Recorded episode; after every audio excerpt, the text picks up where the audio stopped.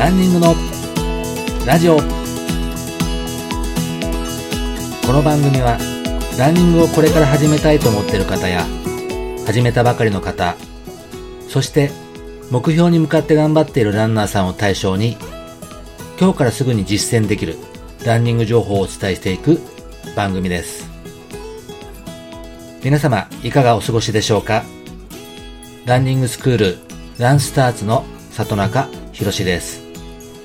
1週間のうちにどのぐらいの頻度で走ったらいいのかということをお話ししたいと思います。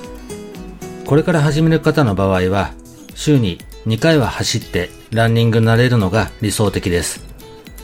しかし残業や出張病気などいろいろな理由で走れない日もあると思います。私が走り始めた頃のことをお伝えしたいと思います。私の場合は平日の仕事の時は走らないで土曜日曜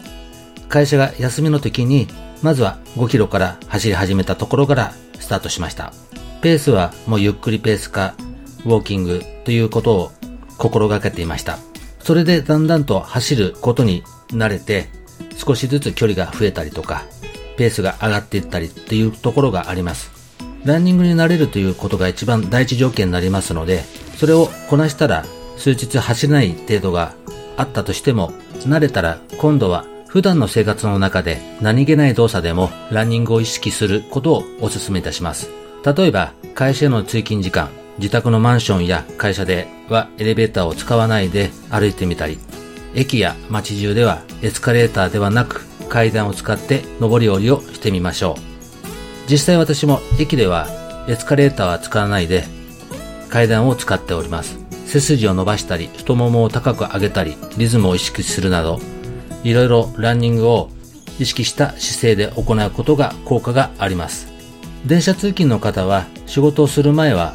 大変だと思いますので、仕事が終わった後、勇気を出していつも降りる駅ではなくて、一歩手前の駅で降りて歩いてみるっていうのも一つ手です。そして休日も買い物や用事で家から近所に出かけるときは、なるべく車などを使わないで歩いてみるのも一つあります。だいたい歩いて30分ぐらいの範囲なら、ウォーキングで出かけてみてもいいかもしれません。その際、近くにある公園や河川敷など、ランニングコースに使えそうな道があるかどうかをチェックするのも一つポイントになります。日常生活の些細な行動を変えるだけで立派なトレーニングもなりますので、走るだけではなくて、こういった日々の日常生活から変えてみるのも一つトレーニングの一つになります。今回は平日ではなくて休みの日に2日走ってみる。そして日常生活の中で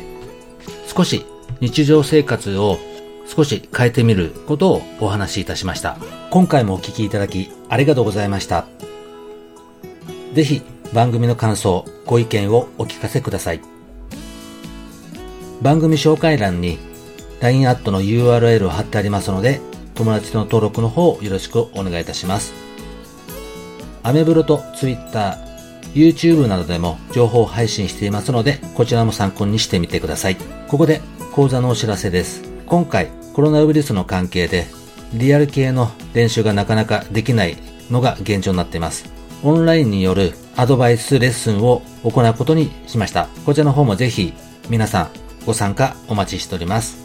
それでは皆さん、良いランニングライフをお過ごしください。里中博でした。